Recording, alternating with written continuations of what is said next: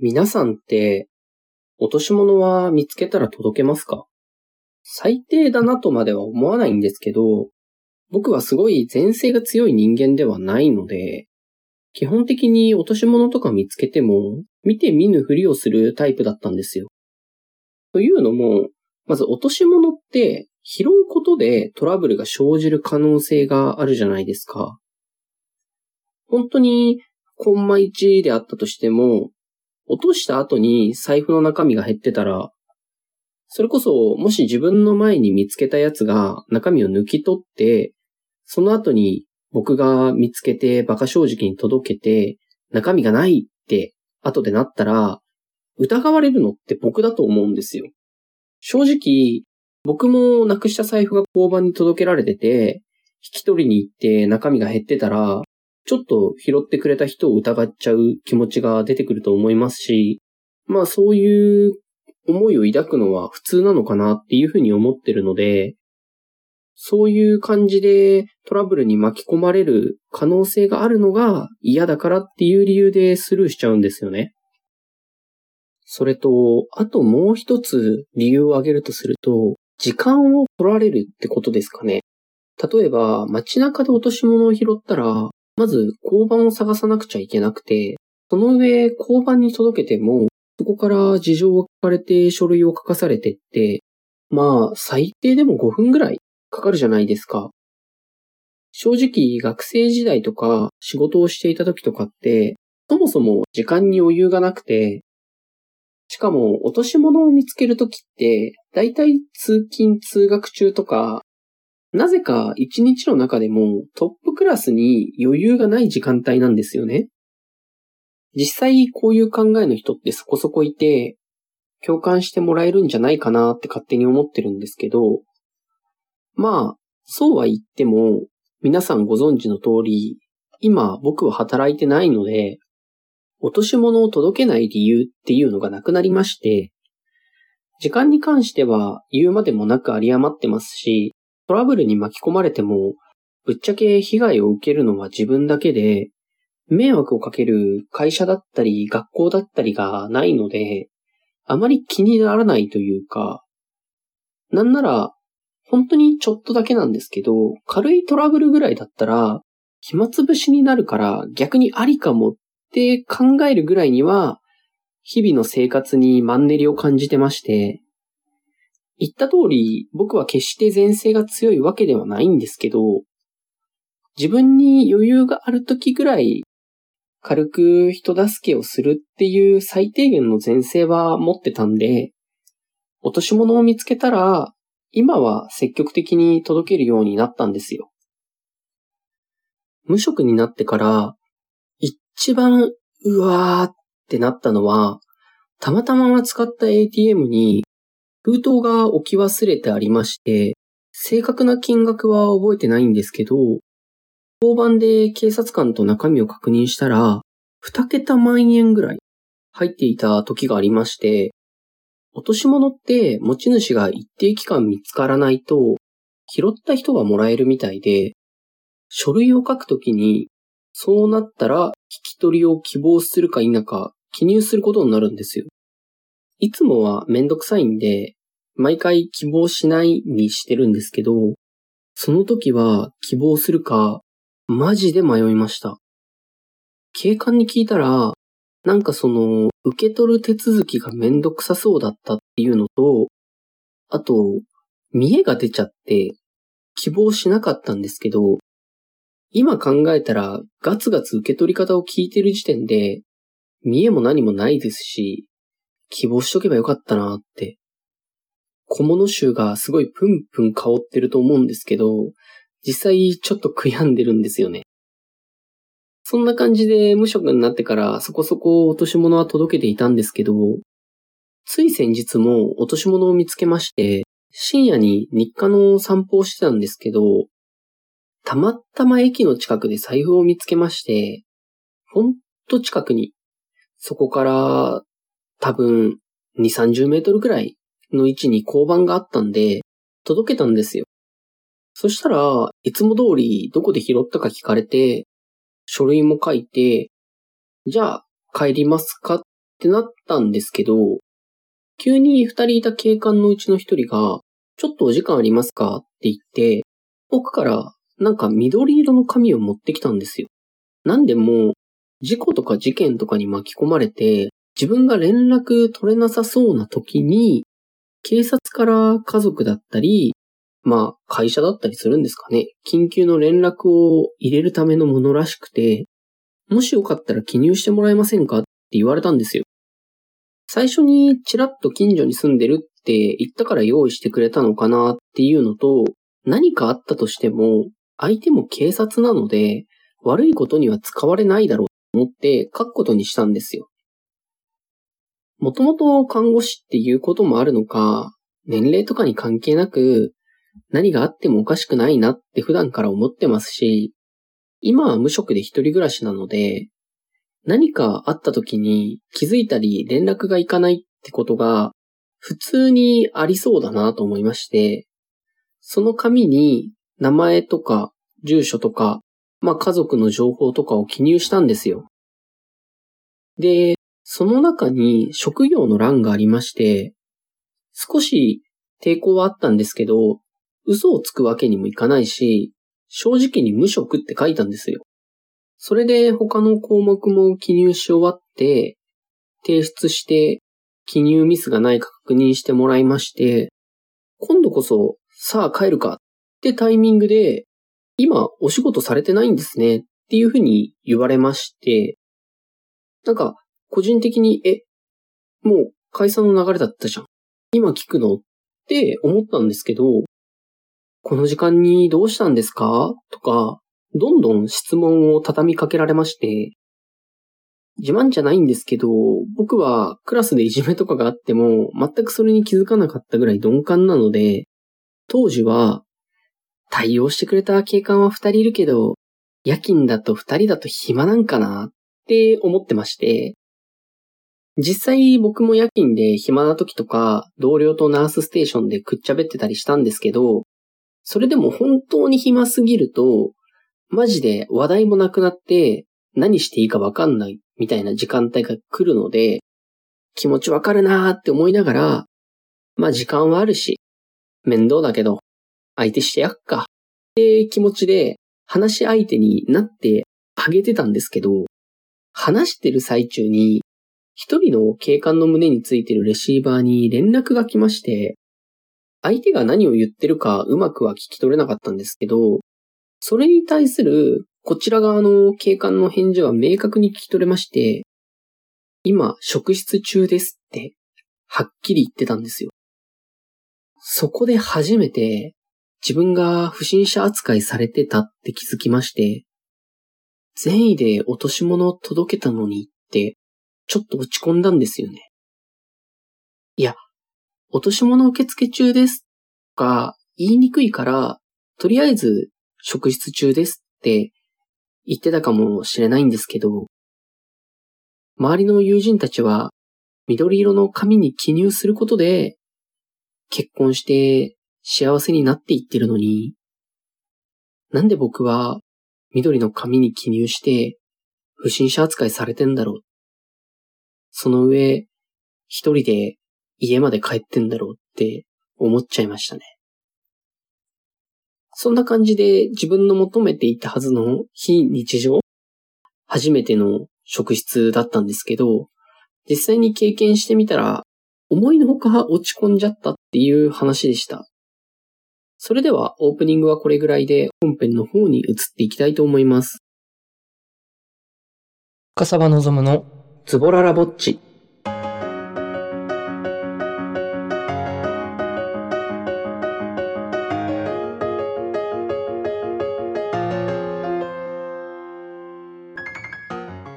改めまして皆さんこんにちは、深沢望です。この番組は、つぼら、ぼっち、陰キャ、無職の4拍子が揃ってしまった私が、周回遅れの日々の生活について一人喋りでお伝えしていく番組です。第5回目の今回は、特にどこに行ったとか、何をしたとかっていうこともない、ぶっちゃけネタ切れ状態なので、10月に入って秋になったことですし、季節感を出すためにも、最近の天気とかについて、いくつか話をしていこうかなっていうふうに思ってます。なんていうか、話す内容がなくて、天気について話をするって子供の頃は理解できなかったんですけど、気づいたら久しぶりに会った友人とか家族とそういう話をする年になってましたね。大人って自覚はないのに、なんでこういうところだけ大人になっちゃうんでしょうね。このラジオを聴いてくださってる方たちって、やっぱり僕と同じ20代後半の方が多いんですけど、どうですかね？年齢を重ねて大人になって季節の話とかする機会増えました。もちろん子供の頃から話してたっていう人もいるかもしれないんですけど、あのー、僕の小さい頃の思い出で、正月とかお盆とかに親戚連中で集まると、だいたい大人は季節とか天気とか政治とかあとスポーツとかの話をしてまして、くっそつまんない話してんなこいつらって思ってた記憶が、ひどく強く頭にこびりついてるので、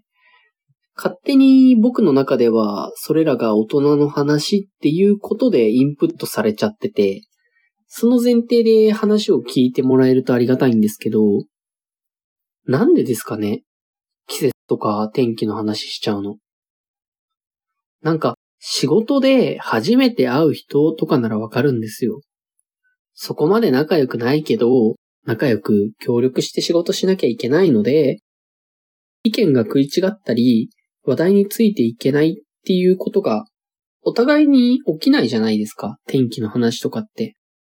そういう意味では、すごい便利というか、合理的な話な気がするんですけど、ただ、僕みたいに家族や友人とってなると話は変わってくるのかなっていう気もしまして、あれですかね。最近どうよの後に近況を続けやすい話題だからですかね。大人になると、日々に目新しさみたいなものがなくなって、まあこのラジオみたいに話すネタがなくなっちゃうから、いきなり最近も前会った時と変わらず忙しいよ、大して面白くもない話をぶつけることになっちゃうから、ちょっと天気の話を絡ませて、なんですかね。最近暑いよね。日光が当たるだけでも疲れるし、働いてないのに通勤だけで汗だくになっちゃって大変だよ。みたいな、クッションになる的な。それだったら嫌ですよ。もう直球であのね、あのねってぶつけられる話題がいっぱいある人生を過ごしていきたいし、そうなるように頑張っていきたいですし、もう超しょうもない話をしても、面白いって思ってもらえるようなトーク力を身につけたいし、このラジオもそうですけど、なるべく日々の生活でも新鮮な経験が得られるように過ごしたり、些細な日常の話もうまく伝えられるように頑張っていきたいです。よし。しょうもない話で4、5分ぐらいですかね。時間も潰せたんですけど、最初に言った通り、今回は特にネタがなくてですね、こうやってちょくちょくくだらない話で尺を稼がないときついので、まあこれからも話が脱線したりすると思うんですけど、呆れずに最後まで聞いてくれるとありがたいです。それでですね、最近の季節というか、天気の話に戻ろうと思うんですけど、今年って、本当に急に寒くなりすぎじゃないですか。最近、ちょっと具体的な日付は覚えてないんですけど、前日までクーラーを使ってたのに、急に次の日から暖房を入れるか迷うぐらい、どんどん気温が下がっていって、一週間もしないうちに、むしろ暖房必須になったりとか、散歩も半袖半ズボンで行ってたのが、長袖長ズボンはもちろん、上着も羽織って、散歩中の飲み物はホットのお茶になったりとか、さすがに体調崩すかなって思うレベルの季節の変わりようで、もう気づいたらしっかり秋でしたよね。雨が降って肌寒いとかそういうことではなく、しっかり空気感というか、匂いというかが、夏から秋のものになってて、完全に季節が切り替わったなって思いましたね。あのー、正確には違うかもしれないんですけど、去年はむしろずっと暑くて、いつまで夏なの？って感じだった気がするんですよ。秋とかもその影響を受けたのか、12月に入るまで上着とかマフラーとかつけるか迷うくらいには秋らしい陽気が続いてた気がするんですよね。それこそ、ちょうど去年の10月中旬に、友人と鴨川シーワールド目当てで2泊の旅行に行きまして、その時も長袖は着てたんですけど、GU とかのペラッペラな生地なシャツ1枚で、しかもそれを腕まくりとかしてた記憶があるんですよね。あと、カモシーといえばシャチのショーだと思うんですけど、それを見た時に、バカクソ水が飛んできてずむ濡れになりまして、いや、ほんとすごくて、シャチって体重が2トンぐらいらしいんですけど、それが自ら、どれぐらいだろう？多分3メートルぐらいですかね。飛び出して、水面にぶつかるんですよ。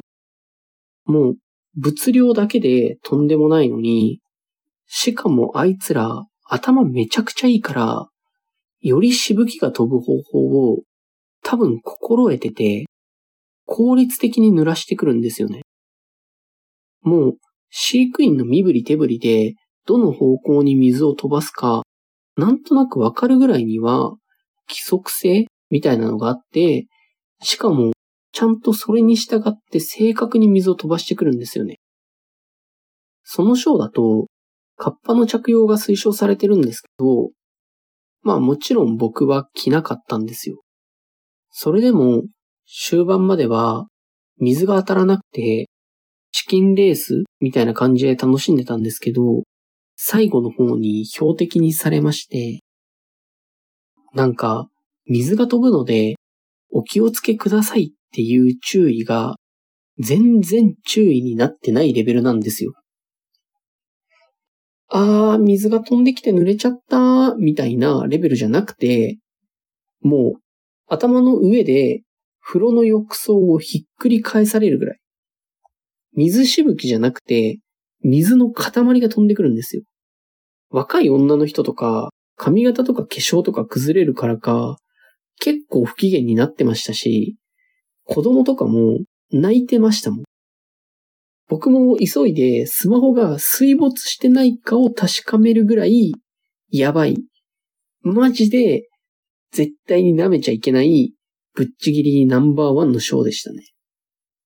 だいぶ脱線しちゃったんですけど、何が言いたいのかっていうと、そんな感じで全身ずぶ濡れになっても風もひかずに楽しめて、なんなら、カモシー出る頃には服が乾いてたんじゃないかなっていうぐらい去年の10月は暖かかったはずなんですよ。去年との落差が激しいからかもしれないんですけど、季節ってこんな急に変わると大変なのかって身に染みましたね。まあ、そんな気づきは置いときまして、急な季節の変化で一番困ったというか、ああってなったことがありまして、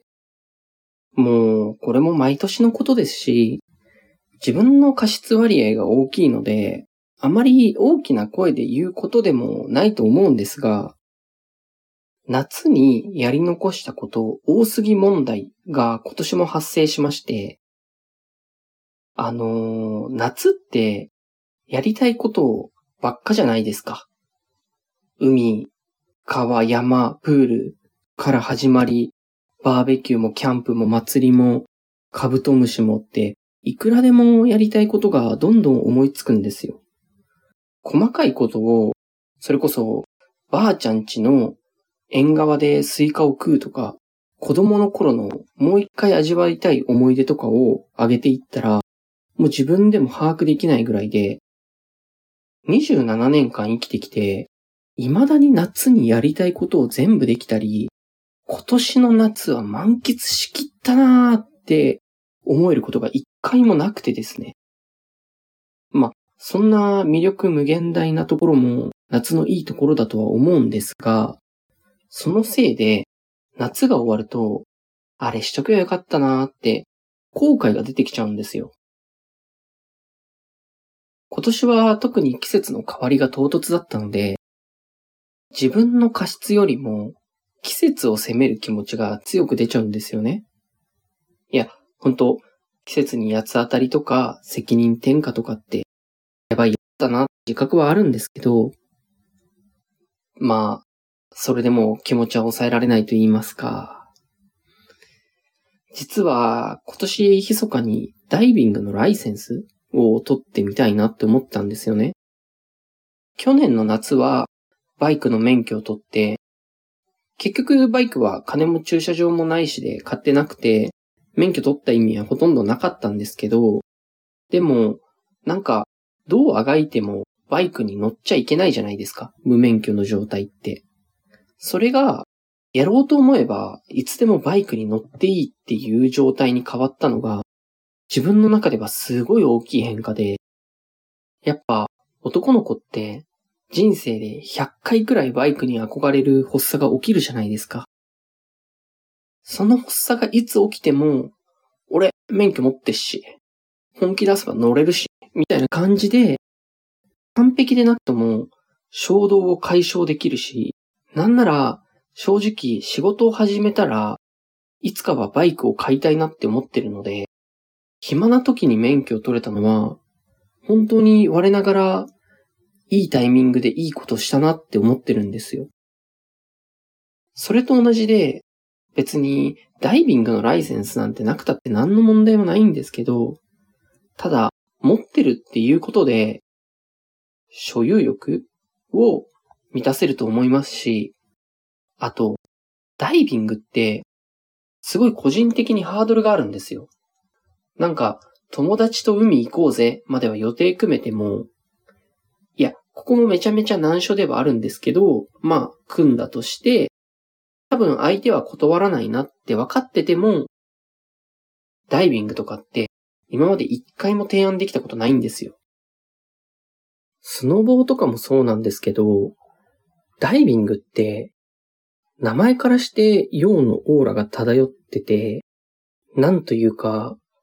それを僕にこびりついてる陰のオーラがめちゃめちゃ拒絶してるんですよね。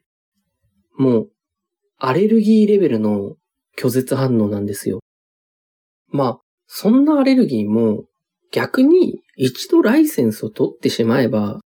少しは治るんじゃないかなっていうふうに思ってて、というのも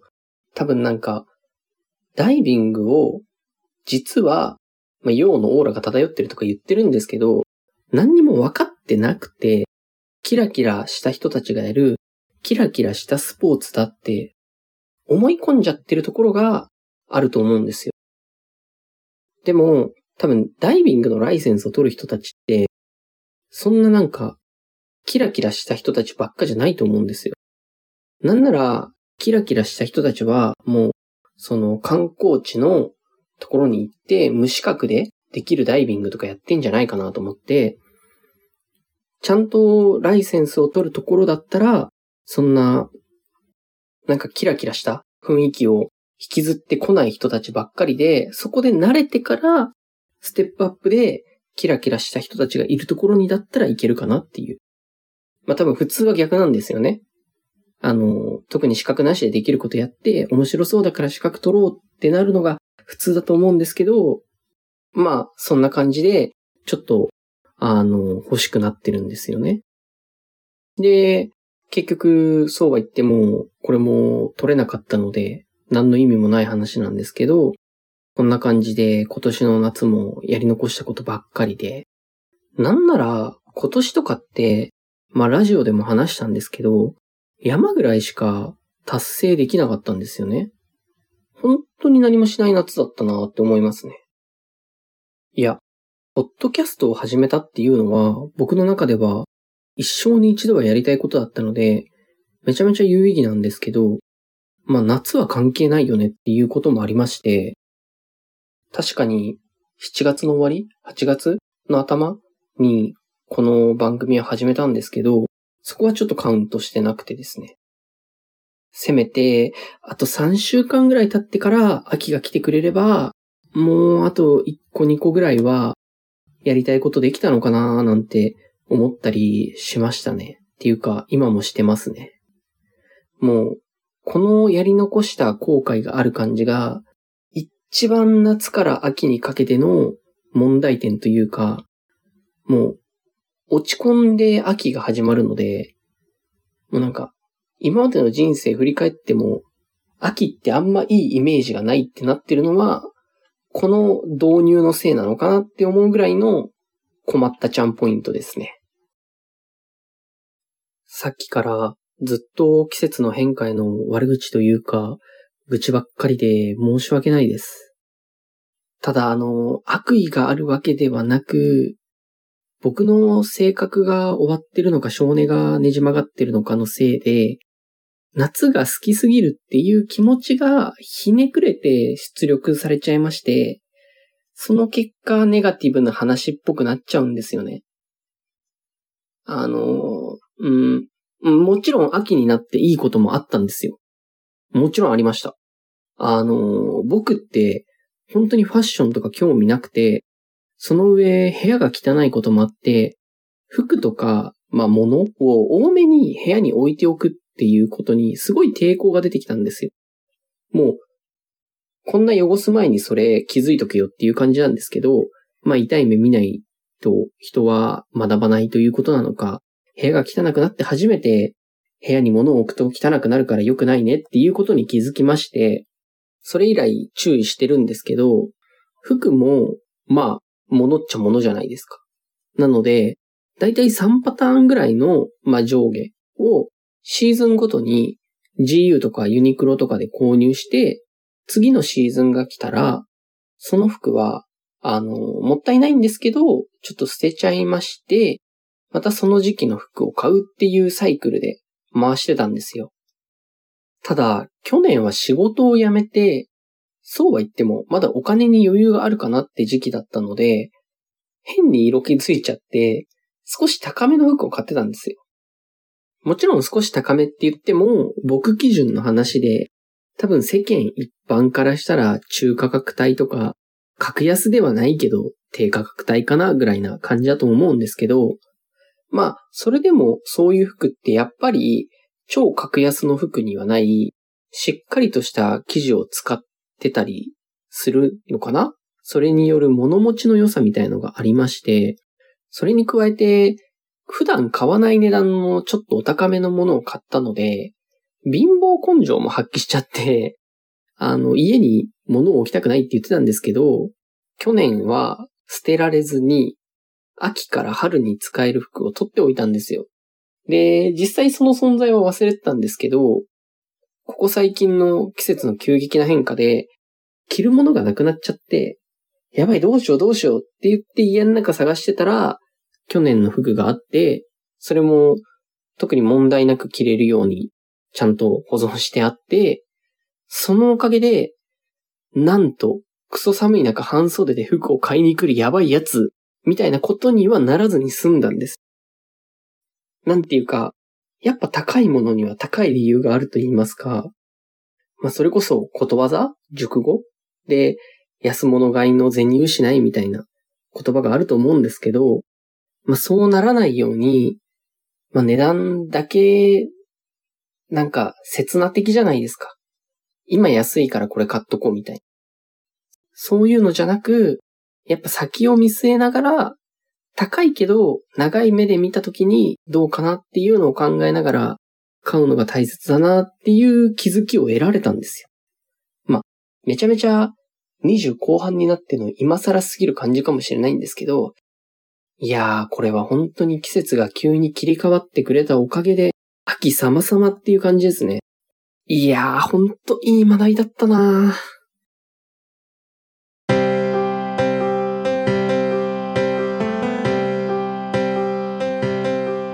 ンディングの時間です。今回は、本当に愚痴ばっかの内容で申し訳なかったです。個人的にあんまりネガティブな話はしない方がいいかなって思ってまして、だいたい愚痴とかネガティブな話をするのって、友達とか家族とじゃないですか。そんな人たちとせっかく会えてる時間になんかネガティブな話をして変に気落ちをしたくなくてですね。なんなら以前はそういう友達とかと会う時間以外でももう仕事のこととかは考えたくなかったので病院から一歩足を踏み出したら極力頭の中からそういうことは抜いて忘れるように努力してたくらいなんですよ。なので、ここでもせっかく貴重な時間を使って皆さん聞きに来てくれてると思うので、変にネガティブな話ばっかりして、どんよりした気持ちになる原因になったら良くないなって思ってるんですが、ただ、どうしてもやむを得ず仕方なしにネガティブな話って出ちゃう時あるじゃないですか。そういう時になるべく深刻になりすぎないように、少しでもライトに受け取ってもらえるために、自虐だったり、しょうもない冗談だったりを混ぜて話すようにしてるんですよね。ただ、今回冗談とか混ぜてライトでコミカルな雰囲気にできたかっていうと、そうですね。小学校の通知表だったら頑張りましょうって判定かもしれないんですけど、これからも努力何を頑張ればいいのかわかんないんですけど、努力していくので、見放さずに、引き続き皆さんが空いた時間にでもお付き合いしていただけたらなと思います。なんか、季節には関係ない本編の続きみたいになっちゃうんですけど、高いものを買うか、安いものを買うかっていう話で言えば、最近マイクが欲しいなっていうふうに思いまして、今僕あの、このラジオとかは、だいたい iPhone か iPad で音声を取って編集してっていう感じにしてるんですけど、ちょっとやっぱなんか色気が出てきたというか、もうちょっといい感じのにしたいなっていうふうに思いまして、最初は安物でお試しっていう感じで使おうかなと思ったんですけど、なんか iPhone とかに直接つけられるマイクってだいぶ値段がしまして、変なやつを買ってまた新しいのが必要になって、ゴミが増えるみたいなことになっちゃうのを考えると、逆に最初から少し値段が張っても、なんか YouTube とかで紹介されてるそこそこ良さげなのがいいかなとも考えてき始めちゃいまして、ただそれ以外にも、そもそも部屋がクソだからマイクを買ったところで意味なくね？とか、あの、クソっていうのは、なんて言うんですかね、その間取りがクソとかそういう話ではなく、すごい道路に面してまして部屋が。で、もう、友人とかからも、しつこいぐらい、どんぐらいだろう、もう多分3桁いくんじゃないかなぐらい、お前んち救急車うるさいなって言われるぐらい救急車がめちゃめちゃ通る、もうとんでもない物件なので、こういう音声を録音したりするっていうのには全然向かない部屋なんですよ。なので、マイクを買ったところでどれぐらい意味があるのかなっていうところも疑問ですし、ただ、それもマイクを買ってみなきゃ結局わかんないじゃないですか。実際その、なんだっけな。マイクの種類によっては、ノイズが入りにくいのとかもあるみたいで。でもそういうマイクってやっぱ安いのじゃダメなのかな？高いある程度のお金を払わないと難しいのかなっていう気もしますしね。でもなんか、そもそも金もないのにマイクを買うのはおかしいかな？とか。でも、金稼ぐために働いても、マイクを使う機会がなくなっちゃいますもんね。働いたら多分これ、ほんと不定期とか、もう2年に1回とかになりそうですし、みたいな感じで、堂々と、堂々巡りをしている最中でして、それでやっぱ買うならと思って少しは調べたんですけど、今まで親しみがない分野だったので、本当に難しくて、とりあえず間違ってるかもしれないんですけど、3つ大切だなって思ったことがありまして、1つ目がコンデンサーマイクとダイナミックマイクの違いで、詳しくはわかんないんですけど、コンデンサーマイクは感度がいいからノイズを拾いやすいけど、その分遠くの音も拾ってくれる。なんで、マイクと口の間の距離を空けてもいいので、まあ、ややリップノイズが入りにくい。ぶっちゃけ車の環境音とかって、こっちで我慢すればいいんですけど、リップノイズはどうしても入っちゃうので、ここはめちゃめちゃ大切なポイントかなっていうふうに思いますね。逆にダイナミックマイクっていうやつの方は、感度が悪いっていうんですかね。なんか悪いって言うと良くないイメージなんですけど、まあノイズとかは拾いにくいけど、近づかなきゃいけない分、リップノイズは拾いやすいっていう特徴があるみたいで、他にも原因っていうなんか、ある一定の音以上の音を拾いますよみたいなやつなんですかね。設定があるみたいで、マイクには。